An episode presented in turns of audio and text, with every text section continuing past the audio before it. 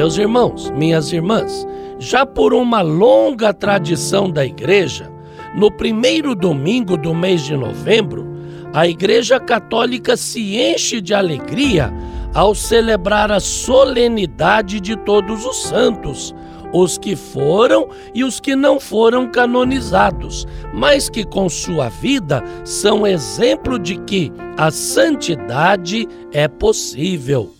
De repente você pode perguntar: Uai, Padre Inácio, mas o dia de Todos os Santos não é no dia 1 de novembro? Sim, é no dia 1 de novembro, mas para facilitar a participação das comunidades, estas festas, estas solenidades que caem durante a semana, a igreja sempre leva para o domingo mais próximo. Assim diz o Catecismo da Igreja Católica todos os fiéis cristãos de qualquer estado ou ordem são chamados à plenitude da vida cristã e à perfeição da caridade. Todos são chamados à santidade. Deveis ser perfeitos como vosso Pai Celeste é perfeito. Está no Evangelho de Mateus. Cada cristão carrega dentro de si o dom da santidade que é dado por Deus. Como diz a carta de São Paulo aos Efésios, no capítulo 1, versículo 4, está escrito assim: Deus nos escolheu em Cristo antes da criação do mundo para sermos santos e perfeitos diante de seus olhos no amor. Por isso, minha gente, o desejo maior da igreja ao instituir a festa e a devoção a todos os santos, é chamar a todos os fiéis para o seguimento de Cristo Jesus, buscando inspiração no exemplo de todos os santos e santas de todos os tempos, sejam eles conhecidos ou não. Esta comemoração leva todos os fiéis a se lembrarem de que são chamados à santidade, mesmo que e principalmente levem uma vida oculta e desconhecida. O que importa é viver a santidade, pois assim o mundo sempre será melhor.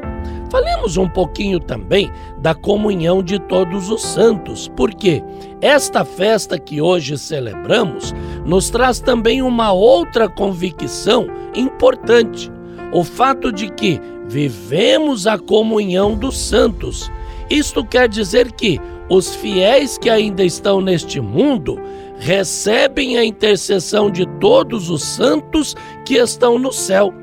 Tanto nós que estamos na terra, como aqueles que já estão no céu, fazemos parte de um só corpo, o corpo místico de Cristo, que é a Igreja. Peregrina, triunfante ou padecente. Todos os santos que já estão na glória de Deus querem que nós também alcancemos a vitória e o bem supremo que é a vida eterna na presença maravilhosa de Deus.